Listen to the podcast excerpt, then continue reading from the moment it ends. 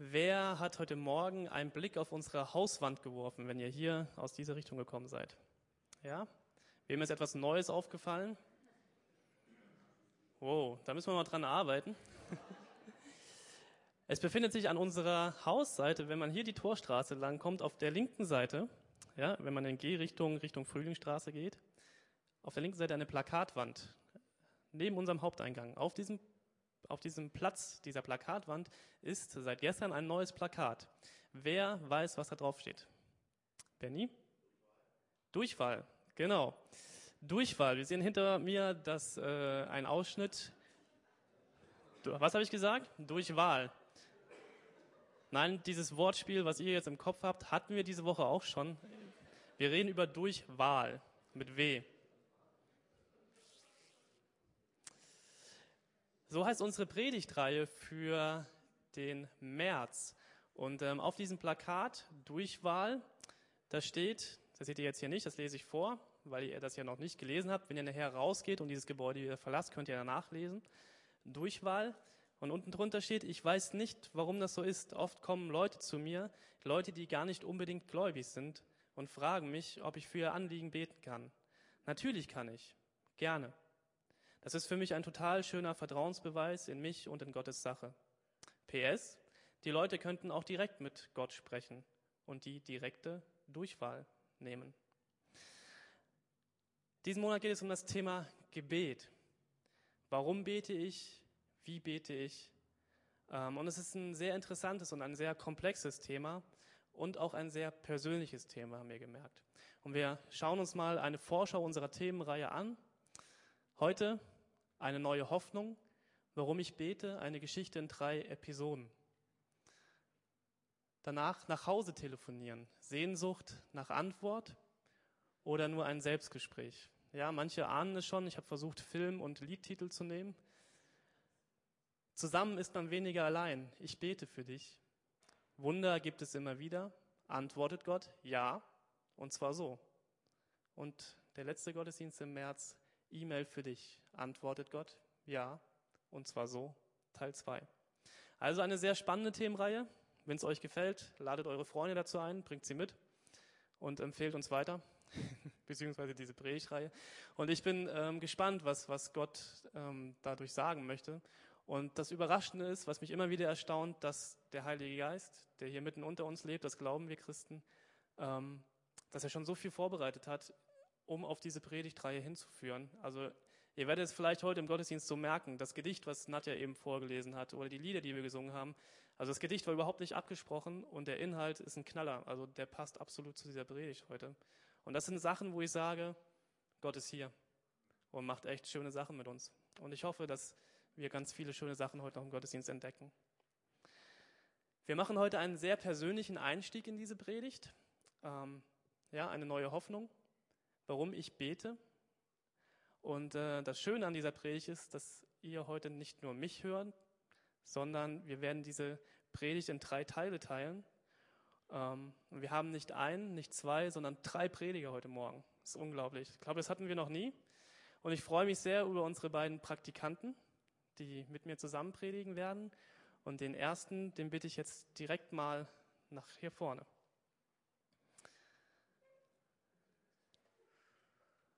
Schönes T-Shirt.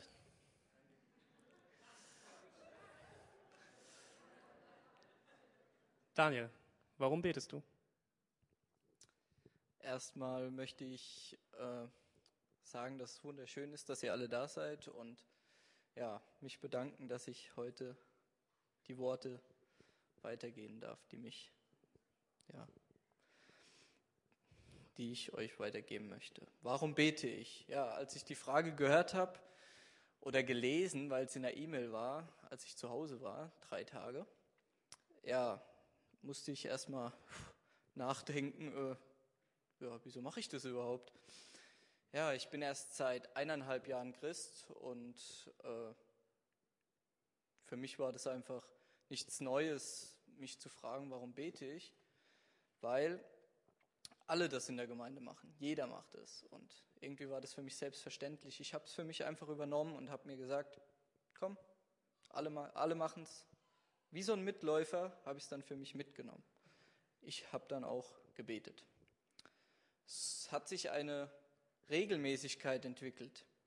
Beim Aufstehen, beim Mittagessen, vor dem Mittagessen und beim Schlafengehen. Und ich stellte fest, das ist einfach wundervoll. Du hast jemanden gehabt, dem du einfach alles, was dich bedrückt, sagen kannst, dem du Danke sagen kannst. Es hat sich einfach bewährt, dass diese Regelmäßigkeit super war. Das Gebet, das schenkt mir Ruhe im Sturm, es schenkt mir Kraft für den Tag und es stellt eine Verbindung zu meinem Gott her, zu unserem Gott. Ja, das Gebet ist nicht wie ein Handy, wenn es runterfällt, dass es kaputt geht. Oder dass, wenn du im Wald stehst, dass du keinen Empfang mehr hast. Es geht immer. Es funktioniert immer. Es funktioniert jetzt und auch später. Was mir persönlich aufgefallen ist, ist,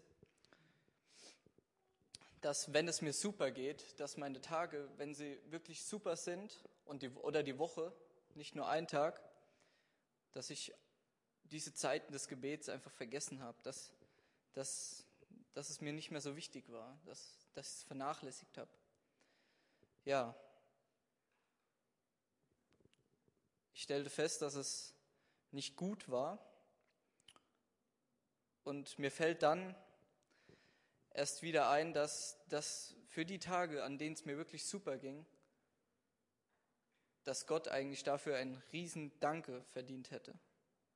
Dass es alles von ihm kommt, dass es mir gut geht. Dass ich diese Erlebnisse machen darf. Und ja. Mir ist es wichtig zu betonen, dass Gott immer Zeit für ein Gespräch hat. An guten Tagen aber auch an schlechten. Er liebt uns Menschen und hat nie aufgegeben, zu uns eine Verbindung zu haben. Er hat es nie aufgegeben und deswegen ist mir auch in der Zeit meiner Bibel, also meiner Bibelschulzeit bewusst geworden, ja, ein, eine Stelle der Bibel, in der Gott zu Noah sagt, nie wieder sollen alle Wesen aus Fleisch vom Wasser der Flut ausgerottet werden. Nie wieder soll eine Flut kommen und die Erde verderben. Das zeigt mir, dass Gott, was er seiner Schöpfung angetan hat, dass es ihm leid tut. Dass er uns lieb hat und dass er es bereut. Und dafür hat er uns ein Zeichen geschenkt, den Regenbogen. Ja, Gott hat an uns Interesse. Er zeigt sein Interesse dadurch. Gott hat heute Morgen an jedem Interesse, der hier im Gottesdienst sitzt. Und das ist wichtig zu wissen. Er hat, er hat Interesse, mit uns zu reden. Er hat Interesse, mit, je, mit seinem Kind zu reden. Nicht, weil er nicht weiß, was dich bedrückt oder für was du dankbar bist, was er dir geschenkt hat, sondern weil er uns liebt und eine lebendige Beziehung mit uns haben möchte. Was heißt es für mich, eine lebendige Beziehung mit Gott zu haben?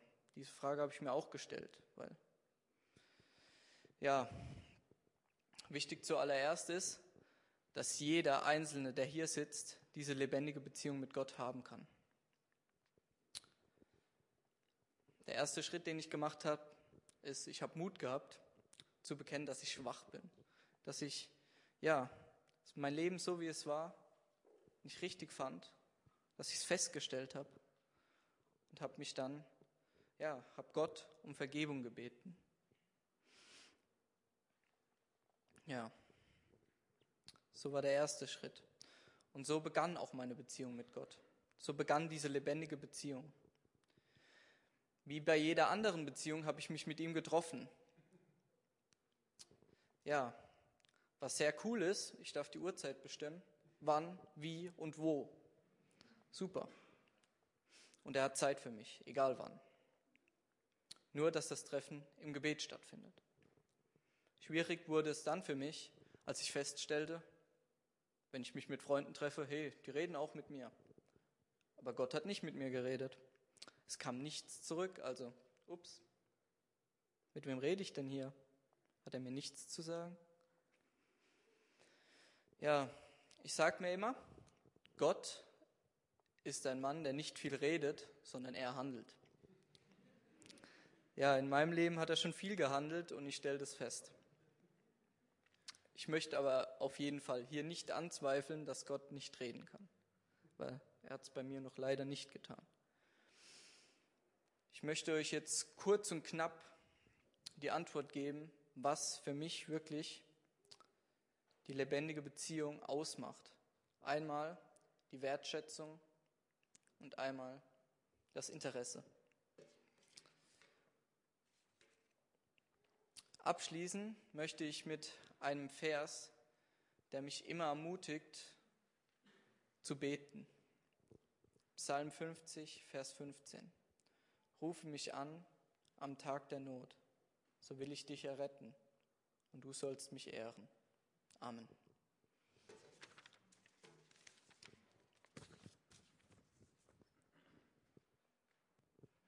Ja, ich bin Episode 2.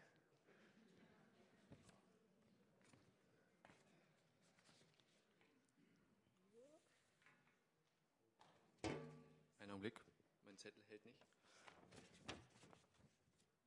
So, jetzt. Ja, mein Name ist Michael Lueck. Ähm, wie gesagt, ich bin jetzt der zweite Teil. Und äh, ich wurde persönlich gefragt. Ich hatte das Glück, nicht in der E-Mail. Also ich hatte auch eine E-Mail. Und als ich gefragt wurde, ob ich predigen wolle, habe ich gesagt, ja, super. Und dann hörte ich das Thema, warum beten wir? Und ich dachte mir, das ist jetzt nicht so das Thema, worüber ich jetzt so reden würde oder was mir so gefällt. Und gerade das macht es für mich sehr spannend, weil ich mir eigentlich noch gar nicht so viele Gedanken darüber gemacht habe, muss ich sagen. Und das kam jetzt so langsam. Und ich fing an, einfach mal zu fragen, mich selber und einfach mal zu suchen, äh, woher, ich, woher weiß ich eigentlich, wie ich predige, äh, predige, wie ich bete. Tut mir leid. woher weiß ich das? Wer sagt mir das? Ich kenne es von meinen Eltern, die mir gesagt haben, wie ich bete, dass man, keine Ahnung, als Kleinkind immer betet vorm Essen oder vorm Schlafen oder wenn man aufsteht. Aber woher weiß ich es? Und wie wir Christen fast alle Antworten ja finden, stand es in der Bibel. In der Bibel sagt uns Gott klar, dass wir zu ihm beten sollen. Er bietet es uns an. Ohne ihn würden wir gar nicht wissen, wie man betet und dass man betet. Er kommt quasi runter von seiner Ebene auf unsere und sagt es, er sagt es uns, ihr könnt mit mir reden. Ich möchte, dass ihr mit mir redet. Ich möchte Gemeinschaft haben. Und das in Form von Gebet. Und es wird sehr schnell klar, auch wenn wir hier beten in der Gemeinde, dass Gebet etwas Persönliches ist. Es hat etwas mit Erfahrungen zu tun, mit einer persönlichen Art. Jeder betet anders. Es gibt diese lauten Beter, es gibt die leisen Beter, es gibt die ehrlichen und schüchternen Leute, die beten. Und es gibt auch einfach nur die Leute, das muss man auch sagen, die es einfach mögen, gehört zu werden und ja, zu reden.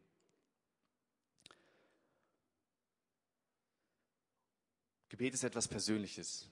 Es hat etwas damit zu tun, dass wenn du betest und du machst Erfahrungen, indem du viel betest und dann etwas geschieht, durch Gebetserhöhungen. Und darauf möchte ich ein bisschen eingehen heute oder in meinem Teil. Und anfangen möchte ich mit, kennt ihr die Geschichte aus Matthäus 18, 20?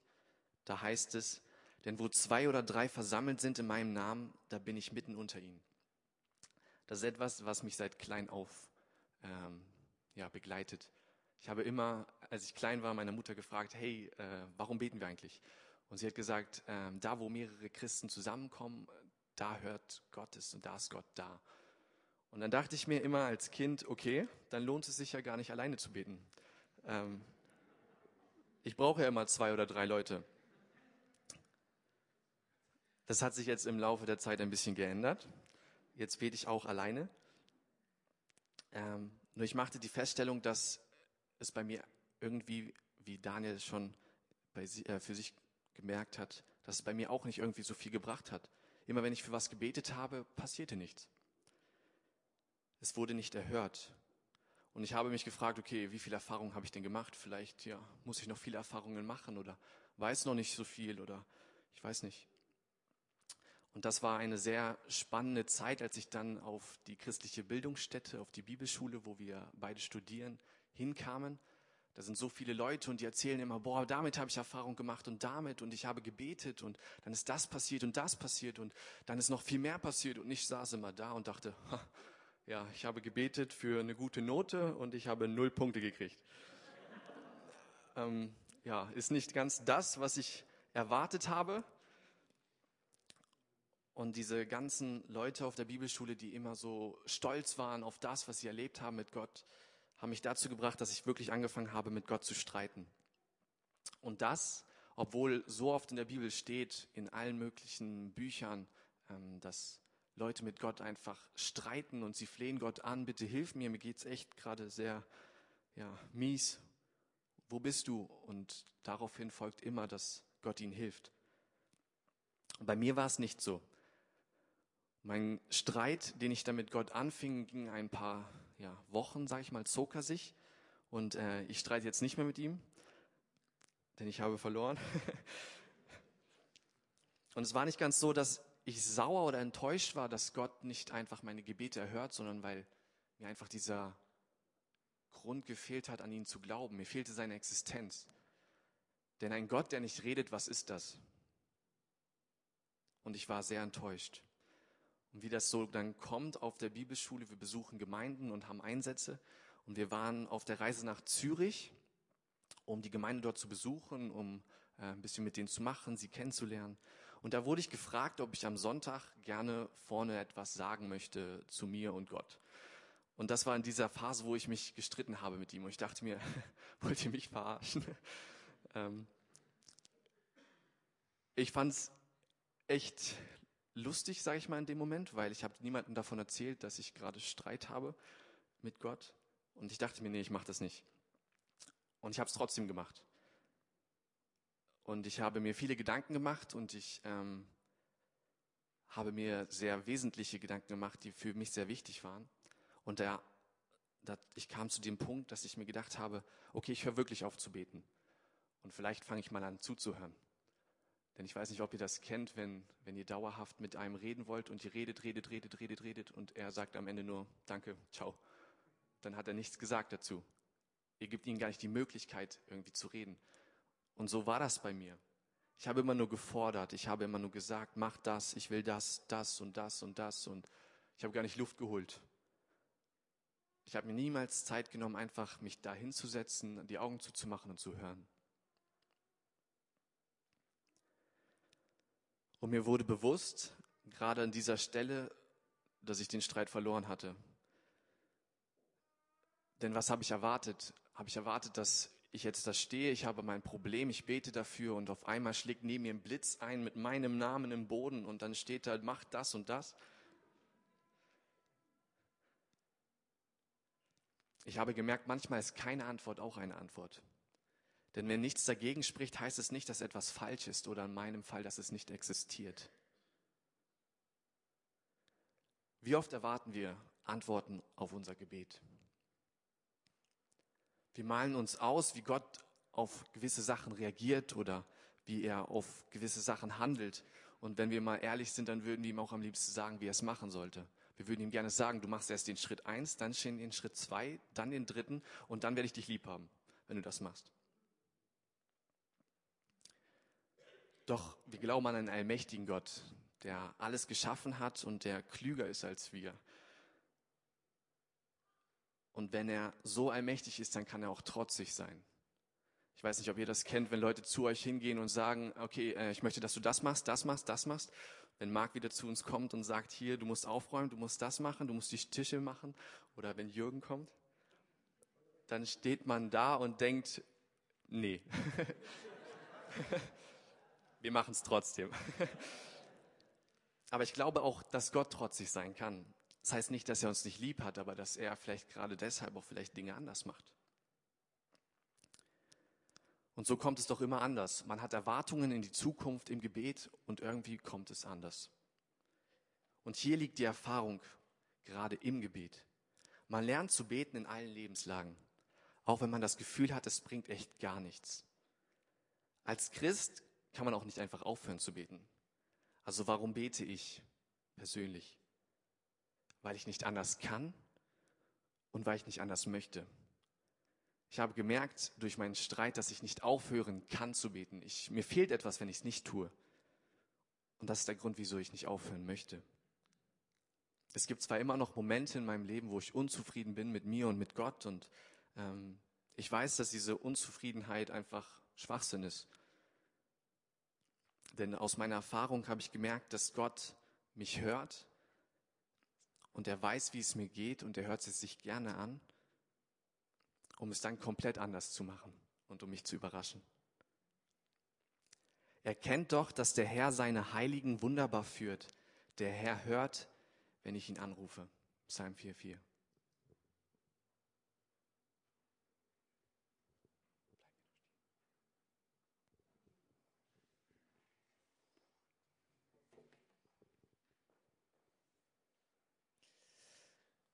Warum bete ich?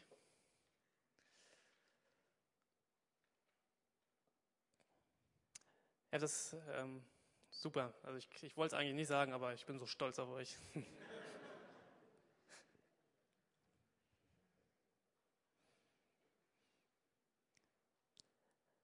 Warum ich bete, ist auch echt persönlich, muss ich ganz ehrlich sagen, weil ich mich auch ähnlich wie ihr beide euch gefragt, äh, mich gefragt habe, ja, stimmt, warum mache ich das eigentlich? Man hat viele positive, negative Erfahrungen gemacht mit Gebet, mit sich selbst und Gebet, mit Gebetsdisziplin. Ja. Man bekommt auf dieser Bibelschule auch oft gesagt, jetzt geh mal bitte beten. Und dann sitzt man da und denkt so, gerade morgens vorm Kaffee. Aber irgendwann, wenn man so älter wird. Und ich habe gerade mit Erschrecken festgestellt, ich bin der Älteste heute hier oben auf der Bühne und predige. nee, ist super, ich werde gerne älter.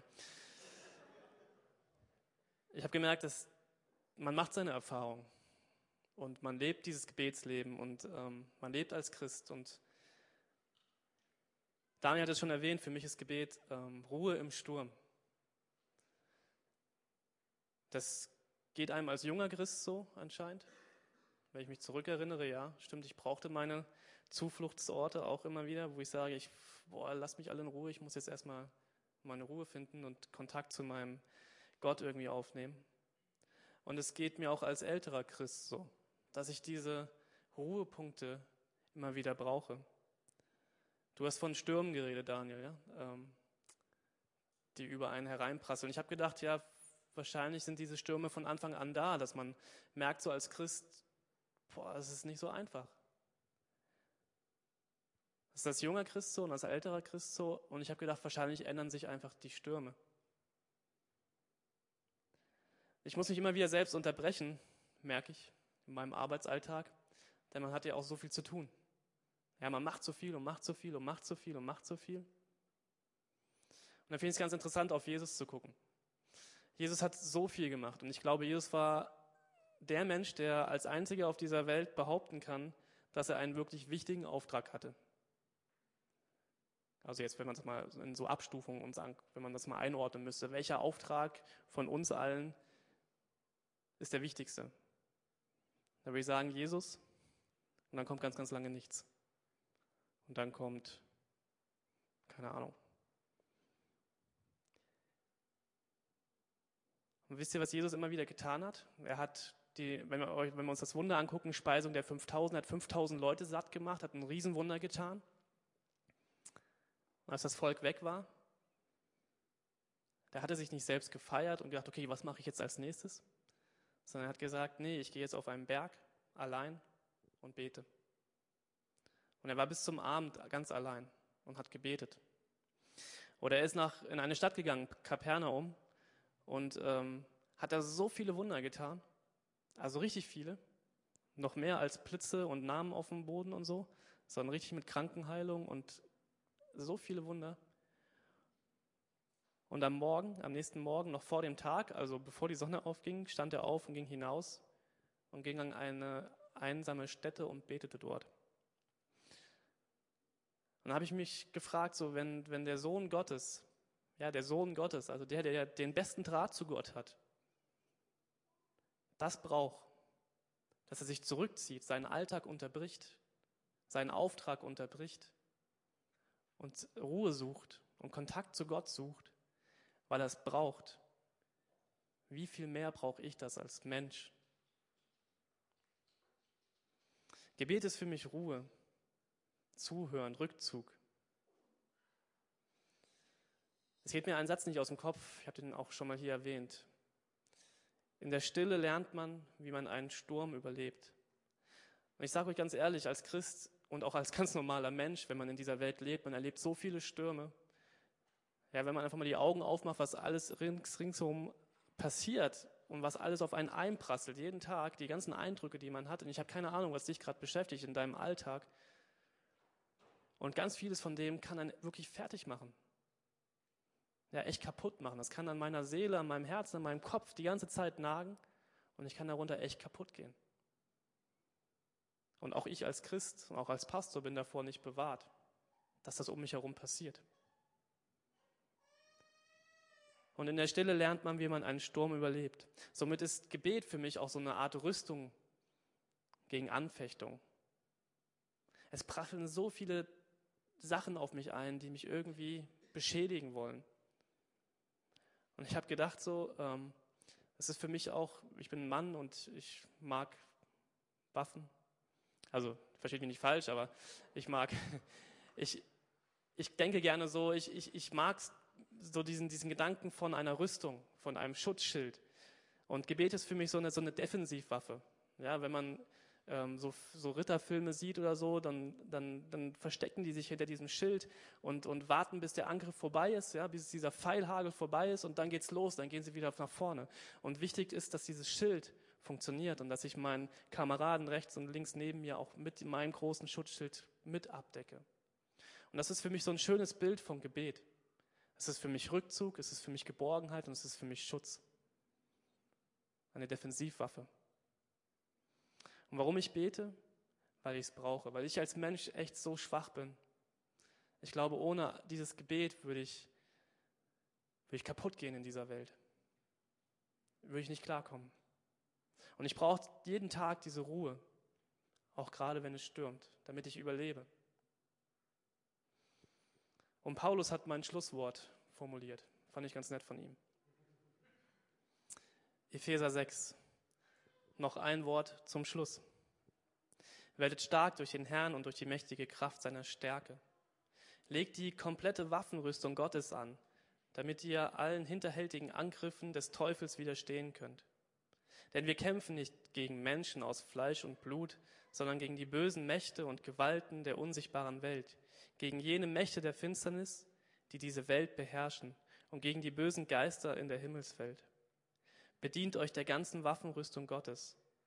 Wenn es dann soweit ist, werdet ihr dem Bösen widerstehen können und noch aufrecht stehen, wenn ihr den Kampf gewonnen habt. Sorgt dafür, dass ihr fest steht, indem ihr euch mit dem Gürtel der Wahrheit und dem Panzer der Gerechtigkeit Gottes umgebt. Eure Füße sollen für die gute Botschaft eintreten, die den Frieden mit Gott verkündet.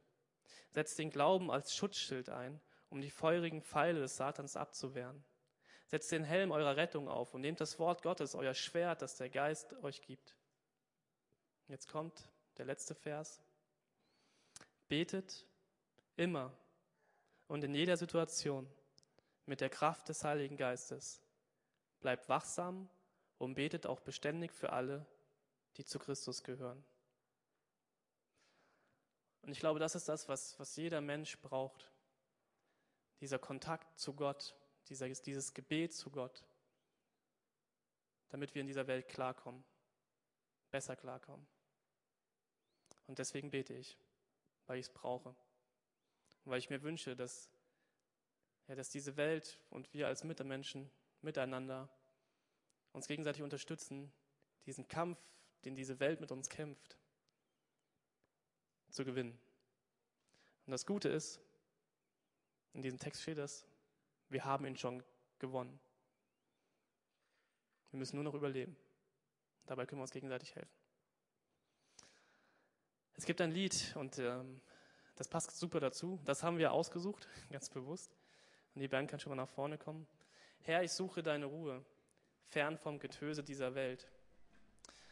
Zu mir kommen ganz oft Menschen und mir selber geht das auch oft so, dass ich sage, ich kann nicht mehr. Oder andere Menschen kommen zu mir und sie sagen, Marc, ich kann nicht mehr. Das und das ist in meinem Leben passiert.